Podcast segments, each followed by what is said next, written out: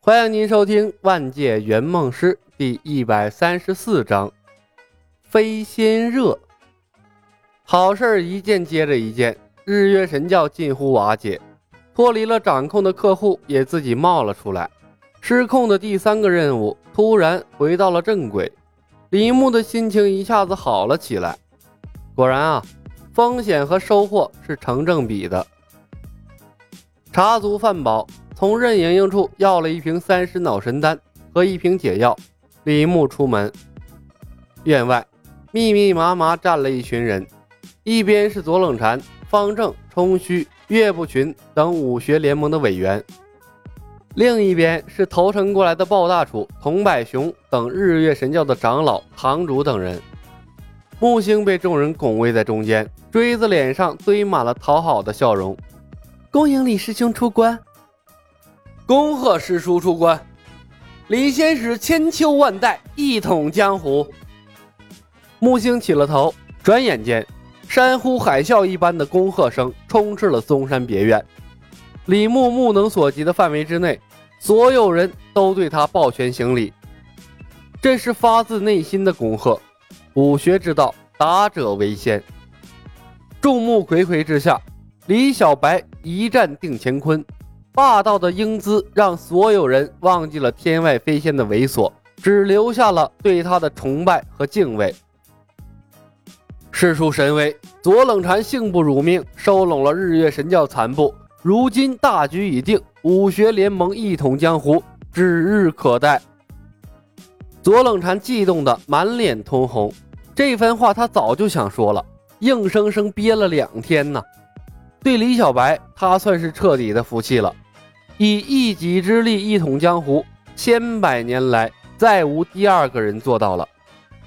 虽然李小白大战后耗尽功力，不得不休养闭关，但天外飞仙造成的恐怖效果已然深深烙印在了每一个观战人的心中。没有人敢对李小白生出二心了。李小白已经恐怖如斯，那他背后还有师傅叶孤城。还有师叔李寻欢，以此推论，那海外仙山该会是一个多么可怕的庞然大物，害了李小白，引来海外仙山的疯狂报复，这后果谁能承受得住？更别提他们还想追随李小白去遥远的海外仙山，把类似天外飞仙的恐怖武学搞到手了。于公于私，李小白都应该成为武林中最尊贵的人。方正、冲虚早已经不后悔丢掉祖宗的千年基业了。和海外仙山比起来，这千年传承算个毛啊！微积分等新派武学，那才是新派武学的大兴之路啊！别说李小白看不上独孤九剑、吸星大法，那现在连他们都看不上了。武学联盟的甲等藏书阁已经两天没有人去了。李小白闭关了两天，他们研究了两天的天外飞仙战车的运行轨迹，伤在天外飞仙之下的贝斯军的伤口，甚至已经愈合的天乙道人和万大平的古道疤痕，平一指总结出来的天外飞仙创伤愈合的经验，等等等等。都被这群老家伙掰开了、揉碎了、剖析的透透彻彻。每个人都总结出一套关于天外飞仙的武学理论，连衡山派的师太们也摒弃了男女之见，红着脸的加入了关于天外飞仙的研究之中。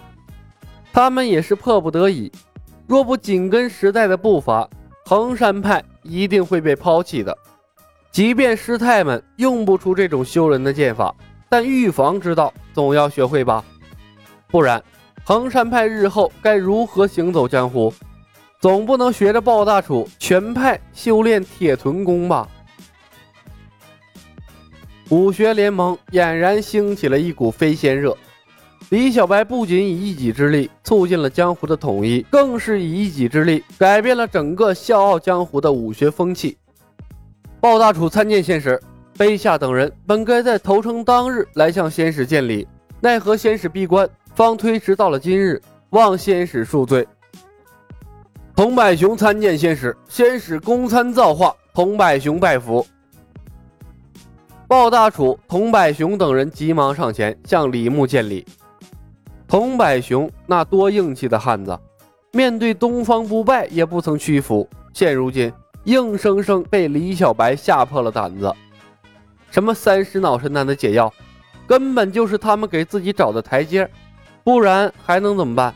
继续和李小白硬刚吗？想想桑三娘死前的一瞬间，那该经历了多恐怖的心理路程啊！两位长老不必多礼，咱们也算是不打不相识。你们的事情我听莹莹说过了，以后进了武学联盟便是一家人，不要这么客气了。李牧伸手虚扶两人，待两人站起后，他笑着对众人道：“童长老、鲍长老，各位掌门，我和木郎中有多日未见，有很多话想跟他说，诸位不妨先去议事厅等我，我稍后过去同大家商议攻克黑木崖的事情。”众人一言散去，一会儿的功夫，大门口就剩下了李牧和木星两人。李牧上下打量着木星，笑着说道：“木郎中，小日子过得挺滋润呢，都不想着回来了。”木星看着李牧，搓着手，尴尬的解释道：“小白，不能怪我，我被任我行抓走了。你可不知道任我行的武功有多高。”我也是费了千辛万苦才从任我行的手中逃出来的，这不逃出来的第一天，我就立刻赶来嵩山找你了。没想到才几天，你竟然都要把江湖统一了，还搞出了那么多武学秘籍，元梦师果然出手不凡呀！李牧笑笑，也没拆穿他的谎言。走，我们去屋里说。说着，他转身回房间。木星停了片刻。仔细梳理他编造好的谎言，确认没有疏漏之后，深吸了一口气，随李小白进屋。刚一进屋，他看到的便是一截明晃晃的剑尖青莲剑的剑尖木星脸一白，干笑道：“呵呵，别闹，青莲剑沾染了不知道多少病毒，伤到人就不好了。”李牧随手把青莲剑插回了剑鞘。拿来。木星一愣，啊，什么？李牧又拿起了摆在桌子上的流星锤，在手里掂量了一下。别跟我装傻，你准备的那些药物，干掉任我行的那些药。木星的眼睛随着流星锤转动，心跳微微加快。木星眼睛随着流星锤转动，心跳微微加快。他硬着头皮说道：“小白，我我真的不知道你说的是什么。任我行怎么会死呢？他他武功那么高。”李牧叹了一声：“木星，我是助你圆梦的圆梦师，你不该把我当成假想敌的。我大概能猜出你的想法，但我不希望你那么做。古代生活并没有你想象的那么好。”即便你背熟了辟邪剑谱也一样。你你怎么知道我背熟了辟邪剑谱？哼，武学联盟都是我的人。李牧白了他一眼。葵花宝典马上就要到手了，听我一句劝，老老实实的完成愿望，回现代社会，别逼我做出更过分的事情。小白，你你说什么呢？我的愿望就是葵花宝典啊！怎么听你的口气跟我不学了一样？木星笑道：“嗯，你把心放到肚子里，只要你拿到葵花宝典，我保证第一时间。”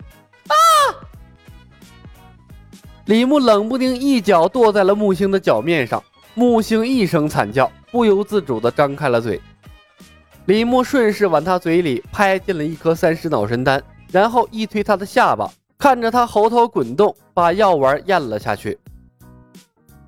本集已经播讲完毕，感谢您的收听。